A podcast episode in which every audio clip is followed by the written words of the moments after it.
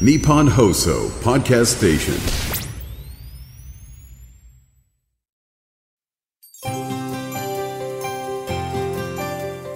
10月21日土曜日。日本放送 OK コージーアップ週末増刊号。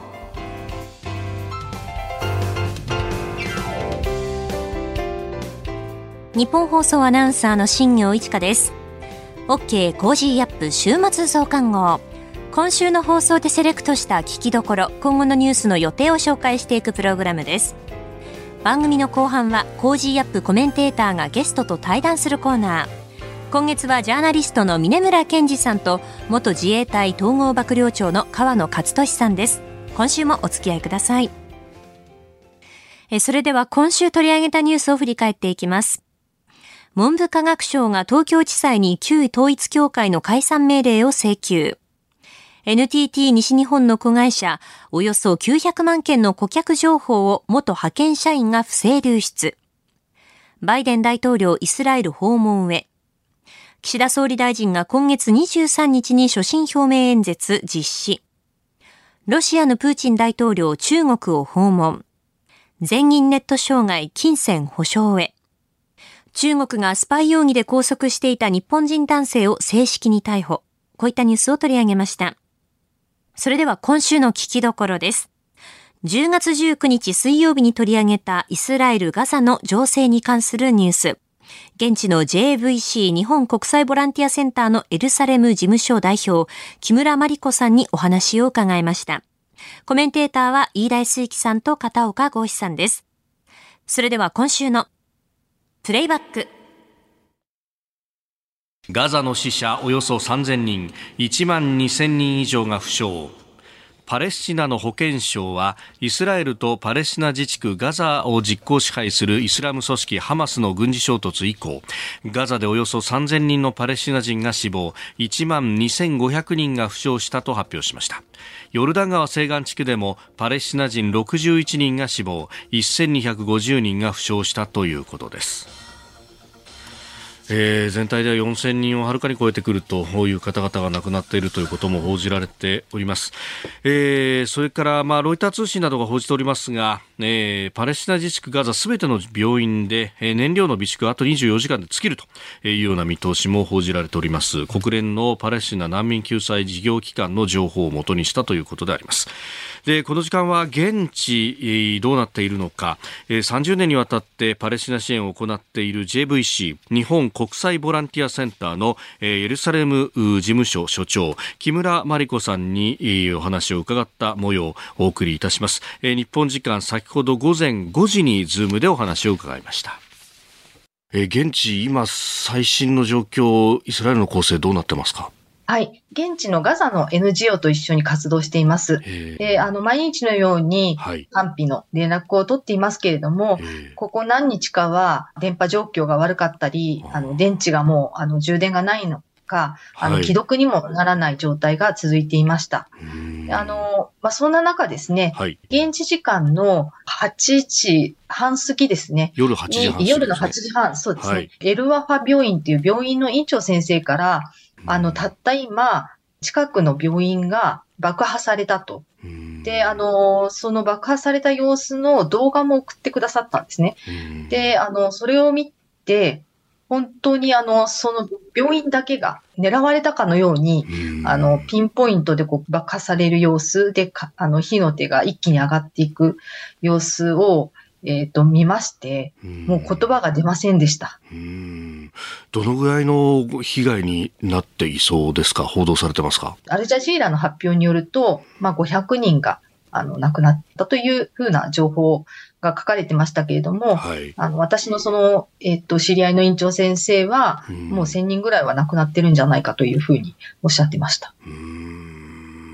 これ、あの、確かに映像を見ると、ピンポイントでそこを狙いに行っているということですよね。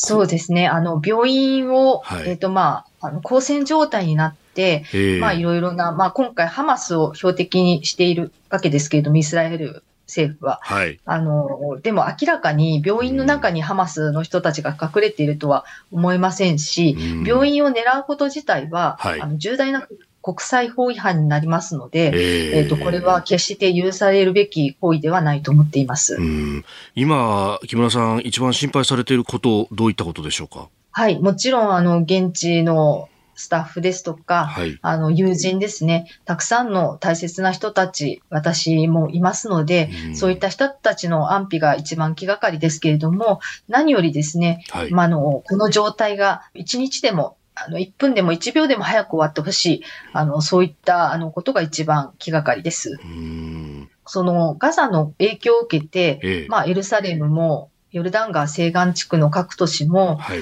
まあ、あの、パレスチナの抵抗運動がですね、まあ、始まっったり、えっ、と、ユダヤ人、特に入植者がですね、はい。まあ、パレスチナ人に対しての攻撃を、あの、やはり仕掛けているということが、まあ、普段よりやっぱり活発になってしまっているので、うんえー皆さんそれを警戒して、パレスチナ人の皆さんは、まあ、あの、私いるのでエルサレムにあの限定されてしまいますけれども外出を控えている人たちが多いです。ですので、えー私のうちの周りも、はい。ほとんど今人通りがない状態ですね。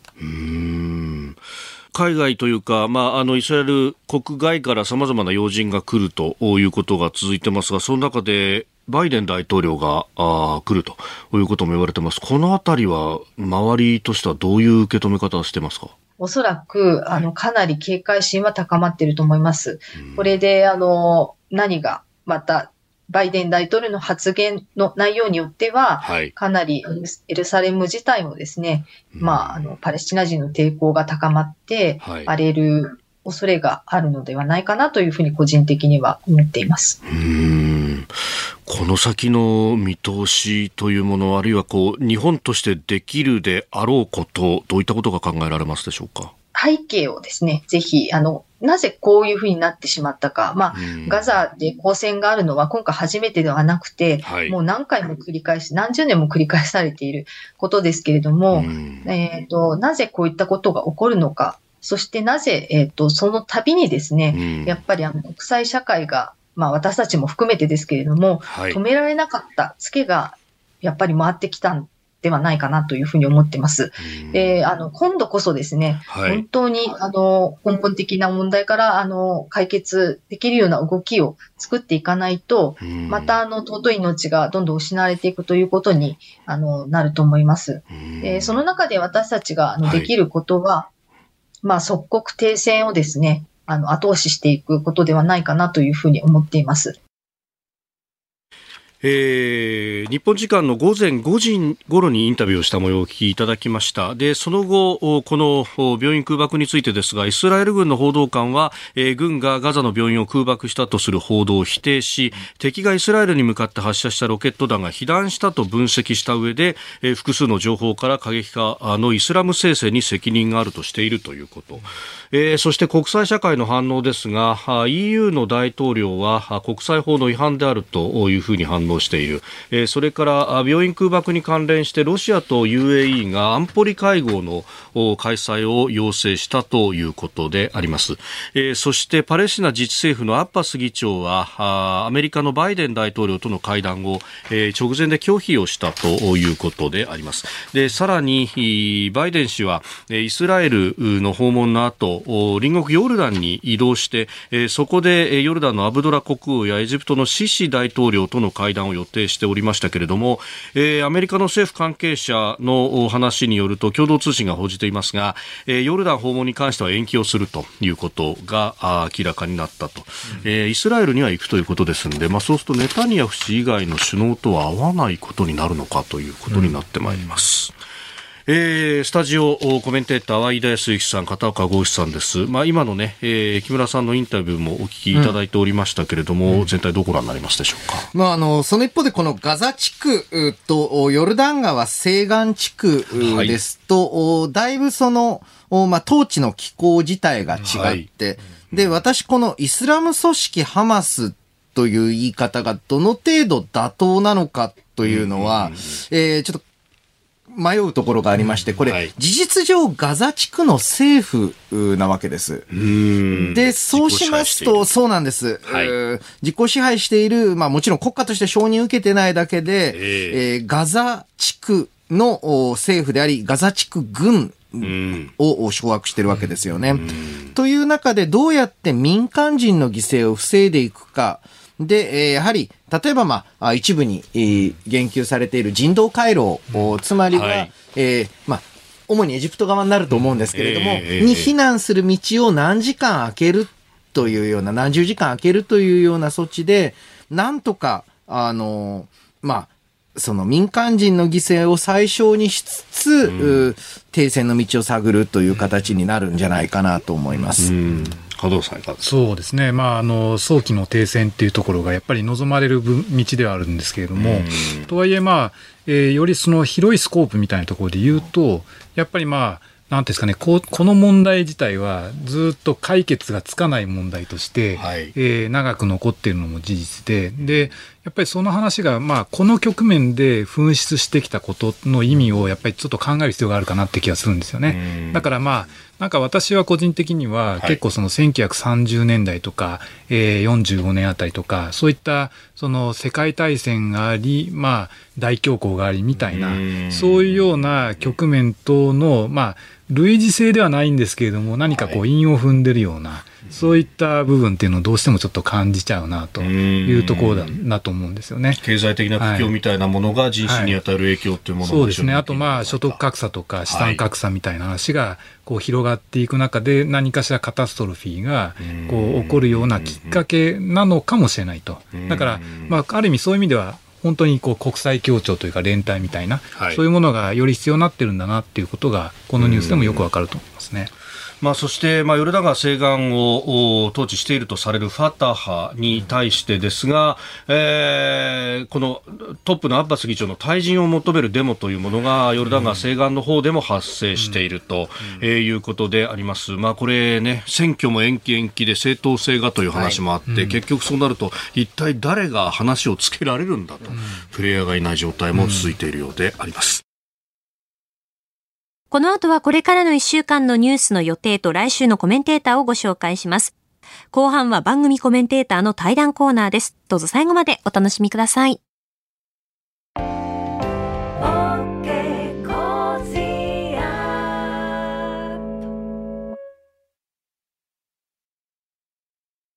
自分よし、相手よし、第三者よし。この三方よしの考え方は、より良い人生を築くための重要な指針です。モラロジー道徳教育財団は、ビジネスリーダーのための経営誌、月刊三方よし経営を発刊。人づくり、SDGs に取り組む企業の皆さんにおすすめの一冊です。お問い合わせいただいた方全員に、月刊三方よし経営の見本誌、さらに小冊子心に残る話ベストセレクションを漏れなくプレゼントしています。詳しくはニッポン放送のホームページ内のバナーをクリック。道徳で人と社会を幸せに。公益財団法人モラロジー道徳教育財団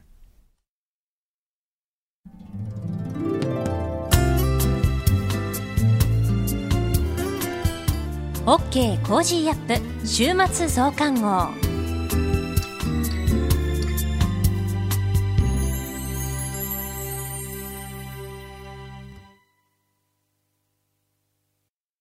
ニッポン放送アナウンサーの新行市佳がお送りしている OK Cozy up 週末増刊号。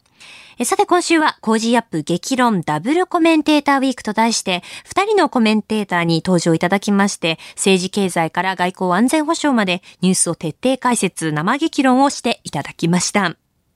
えそして番組でも連日お伝えしておりますイスラエル・ガザの情勢に関するニュース、え先ほどもプレイバックでお聞きいただきましたけれども、19日水曜日には JVC 日本国際ボランティアセンターのエルサレム事務所代表木村真理子さんに現地の模様を伺いました。えそして17日火曜日は国際政治アナリストの菅原いずるさんに、19日木曜日はスティムソンセンター東アジア共同部長の辰巳由紀さんに、それぞれ専門的な解説をしていただきました。えぜひスマホ、パソコンでラジオが無料で聞けるサービス、ラジコでもお聞きください。パソコンでラジコと検索するか、スマホでラジコのアプリを、えー、ダウンロードしていただきますとすぐにラジオを聞くことができます。えー、利用は無料になっています。ラジコにはタイムフリーという機能がありまして、えー、過去7日以内に放送された番組、あ、聞き逃しちゃったなという番組、聞くことができるんですよね。今週のニュース、ちょっと聞くことができなかったという方、ね、いらっしゃいましたらぜひ、えー、ラジコにはタイムフリーという機能がありますので、この機能を使って遡ってお聞きください。続いてはこれからのニュースの予定をお伝えします。10月22日日曜日、衆議院長崎4区、参議院徳島高知選挙区補欠選挙の投開票。アルゼンチン大統領選、競馬の G1 菊花賞開催。10月23日月曜日、岸田総理が所信表明演説、日中平和友好条約発行45周年、東京国際映画祭が開幕、10月24日火曜日、定例閣議、衆参両院本会議で各党代表質問、国際原子力機関 IAEA の調査団が来日、10月26日木曜日、ヨーロッパ中央銀行 ECB 定例理事会開催。7月から9月期のアメリカ GDP 速報値発表。EU 首脳会議開催。プロ野球ドラフト会議開催。10月27日金曜日。定例閣議。小池知事定例会見。9月のアメリカ個人消費支出 PCE 物価指数発表。10月28日土曜日、G7 貿易省会合開催。プロ野球日本シリーズ開幕。続いては来週のコメンテーターのラインナップをご紹介します。23日月曜日、ジャーナリストの須田慎一郎さん。24日火曜日、経済アナリストのジョセフ・クラフトさん。25日水曜日、戦略科学者の中川浩二さん。26日木曜日、慶應義塾大学教授で国際政治学者の細谷雄一さん。27日金曜日、外交評論家で内閣官房参与の三宅邦彦さん。コメンテーターの皆さんは6時台からの登場、ニュース解説をしていただきます。この後は、 Cozy up コメンテーターがゲストと対談するコーナー。今月はジャーナリストの峯村健司さんと、元自衛隊統合幕僚長の河野克俊さんです。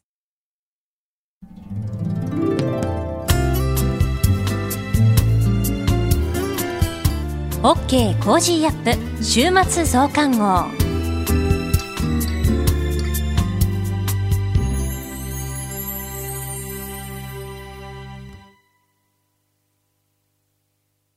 道徳って何だろう？思いやりって必要なの？その答えは道徳を考える月刊誌ニューモラルにあります。今や日本人の道徳力は世界からも大注目。さああなたも道徳を学びませんか？お問い合わせいただいた方全員に月刊ニューモラル、さらに小冊子心に残る話ベストセレクションを漏れなくプレゼントしています。月刊ニューモラルは日々の出来事をテーマに人間力が豊かになるエピソードが満載です。詳しくは日本放送ホームページ内のバナーをクリック。道徳で人と社会を幸せに。公益財団法人モラロジー道徳教育財団。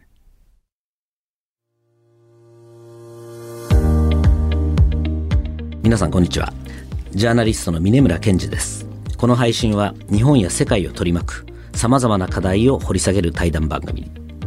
今回のお相手は元自衛隊統合幕僚長の川野勝利さんです、えー、今回もよろしくお願いいたします。よろしくお願いいたしますえー、今日のテーマはですね、はい、えー、前回こう中国台湾の話をしたので、うん、北朝鮮のミサイルと、はい。うん、でも実は私これあの川野賭博長と北朝鮮のミサイルっていうと嫌な思い出しかなくてですね、うんうんうん、私まだワシントン特派員やってた時に、はい、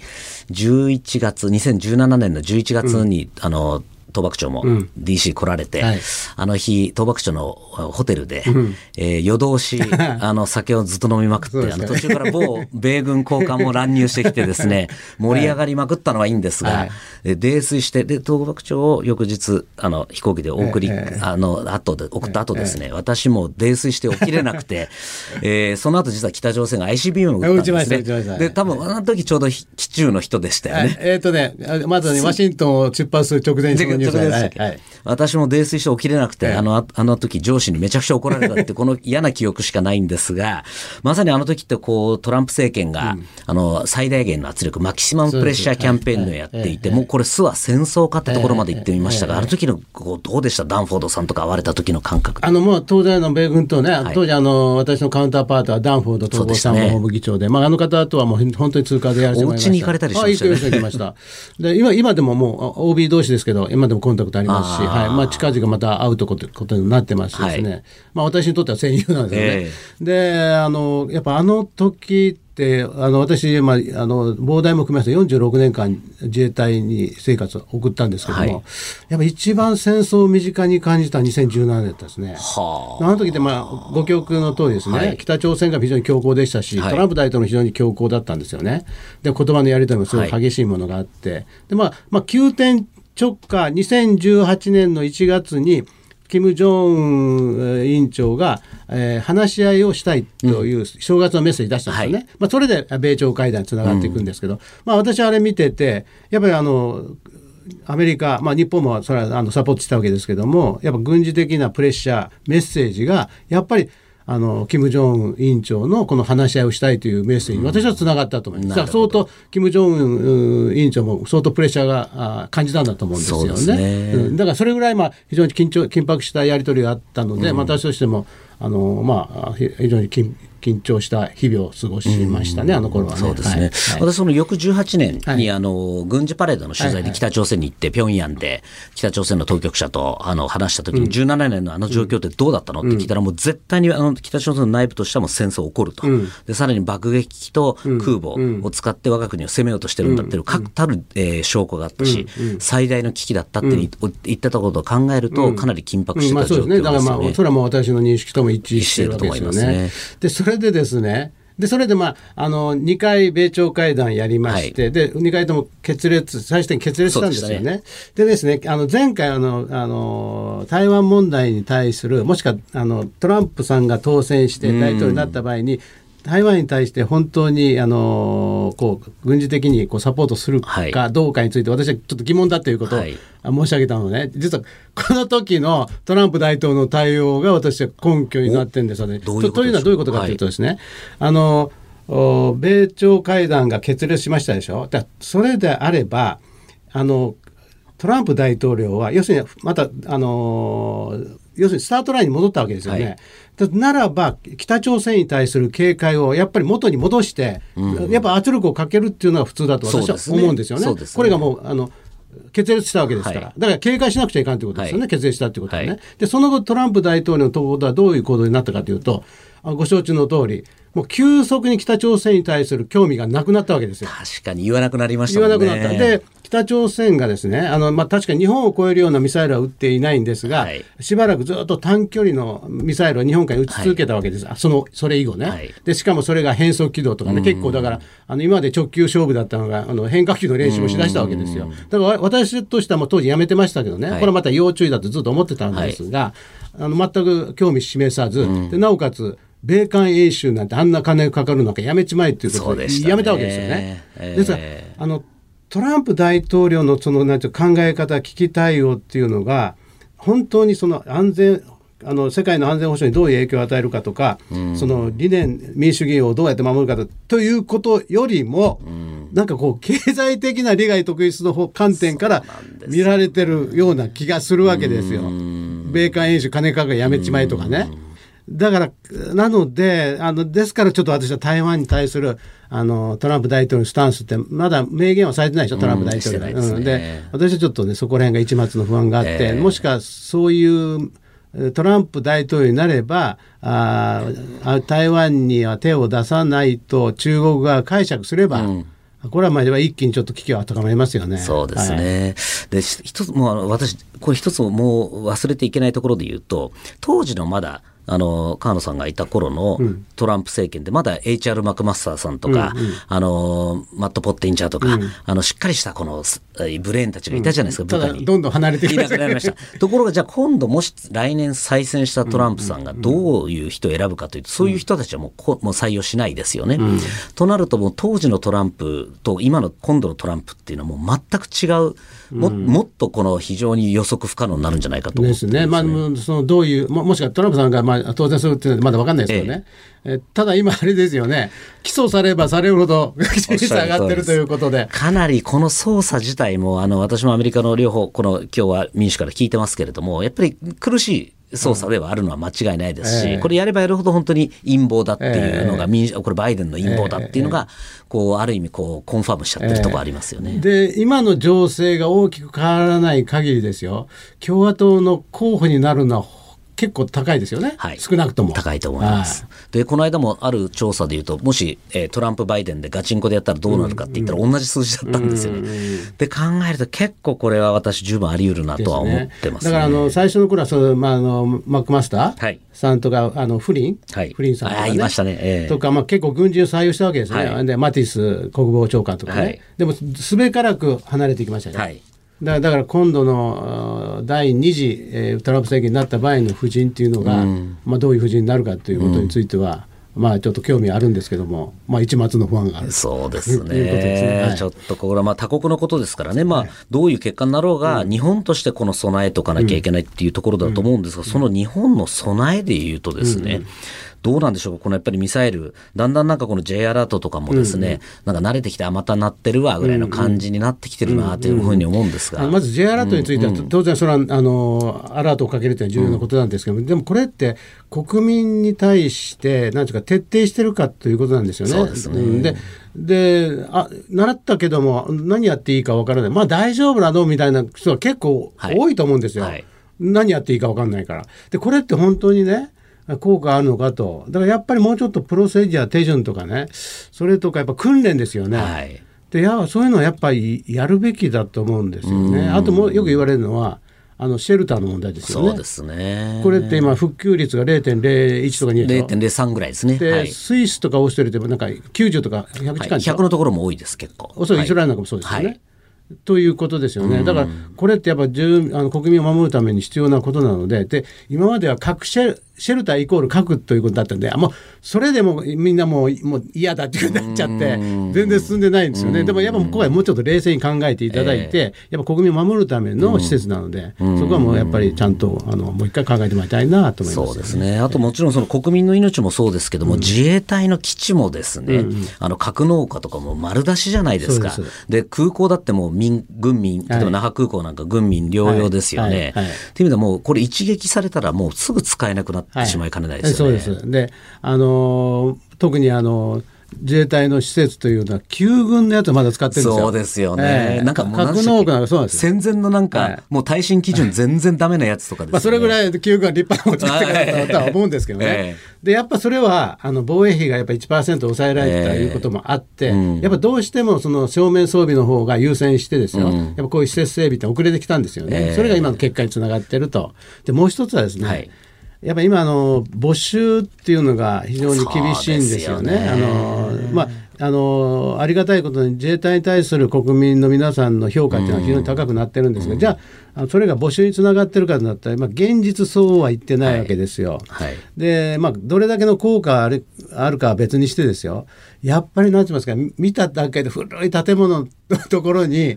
をがですよ、はいそれを見てですよ。その若い人たちがここに行きたいなとやっぱ思うかということなんですよね。よね。うん、それはやっぱりですよ。やっぱそれってあのやっぱりあの影響あると思うんですよ。そう大きい心理的に、はい、特に今のこの若い子たちってやっぱりその悟り世代とかね Z 世代とか言われてますけどもやっぱあの風呂釜ありますよね。あれあれ見たらちょっとこれどうつけるんですか、ね、火みたいなとこですよね。それは親御さんもそうですよね。それますよね。結構なんか自衛隊の幹部の方に伺うと、本人は入りたいと、だけど親があんなね、きついところやめとけっていうのが多いっていうふうに言いますけど、まあ、これからあの感謝もね、あのいろいろとこうあの新しくしていってもくれるんだろうと思いますけどね、えー、でもまだやっぱ相当あの古い仕様の感謝が残ってるわけですよね。でやっぱそういう感謝であれば、まあ、あの私なんかもずっと感謝済まいだったんですけど、はい、やっぱ一般のあの方々のあのマンションなんかで、まあ、それは非常に狭いですからね。そうですよね。えー、これ、その、例えば舞台ごとに、特に海なんか、海事なんかそうですよね、充足率がものすごい低いところとかもあるじゃないですか。はいはい、私、これ戦える状況じゃないんじゃないかって危機を抱いてるんですが、どのようにこの募集とかまあ、もちろんその、そういう住宅とかの改善もあると思いますが、あとはどういう点を改善するのがいいまあ、よくあの、処遇改善ですよね。うん、まあ、あの、基本的な給料をね、まあ、爆発的に伸ばすではできないと思うんですが、うん、まあ、いろんな手当で処置をしてもらうとかですね、ね、やっぱやっぱ手当って大事だと思うんですよね。そうでね。でそれとやっぱりあの今 SNS の時代ですよね。はい、でやっぱり自衛隊ってそれ制約かかるんですよ当然のことながらね。はい、でそれが今の若い人たちにとって受け入れられるかどうかということでででまあ、自衛隊もですねいろんなあの私が聞いてるのは私の時代は絶対なかったですけど今まああの船でもねできるみたいですね。w i f i で、うん、まあ、あののべつ幕なしっていうのはできないらしいですが、まあ、ある一定の時間は w i f i で、あの更新できるというようなこととかね、まあ、いろいろとこう手は打ってると思うんですけども、あの特効薬はないですよそれは、はい。ね、だからやっぱりそういうのをいろいろ重ね合わせていくということじゃないですか、決してあの自衛隊あの私らがあの若い頃はやっぱ自衛隊って憲法違反だと、はい、でその根本的な存在意義が問われてた時代ですけど、ね、もうそれはもう今さすがにないですよね。はい、だからやっぱ自衛隊ってその意味ある仕事をやってるんだという認識が皆さん持っていただいていると思いますので、はい、でだからあとはそういうところをまああのいろんな施策を組み合わせてですね。あと比較的若い、えー、段階で定年を迎えますからそうですね、でその先の再就職ですよね。えーでこれをねどうなるかということですね。結構優秀な方々がいらっしゃいますもんね。えーえー、あのアメリカもそうですけど、うん、旧軍でもやっぱ恩給だったんですよ。で恩給ってあの今、自衛隊恩給ないですよ、はい、年金なんですね、はい、で。年金ってどういうことかと要するに自分たちが現役で払ってるお金が返ってくるんですね。で、ねえー、恩給っていうのは、まあ言えば、あのフルフルじゃないですけど、まあ、給料がそのまま続いていきますよということなんですよね。はい、あ、うん、あ、全く違いますね。あ違う違う。あの、まあ、まあ、いわゆる、あの、手当、給料が、ももちろん、あの、現役時代レベルじゃないですしかしそれは、あの、ずっと保障されるというのが、他の国の、まあ、一般的ですよね。それがもう、それが恩給なんですよね。だからこその定年が早いわけですからね。だから戦前はそういう恩給制度があったんですが、まあ今はそれがないので。やっぱ課題は、まあだからそういったことももしか可能であれば検討もしてもらいたいなと思いますけどね。ねはい。ありがとうございました。えー、今月は元自衛隊統合幕僚長の河野克俊さんにお話を伺っております。次回も引き続きよろしくお願いいたします。よろしくお願いいたします。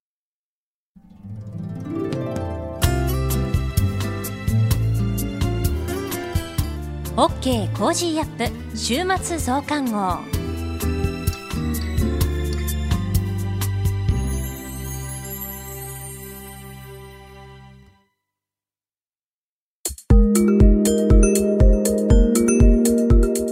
あなた。と一緒に作るニュース番組、ニッポン放送飯田浩司の OK Cozy up。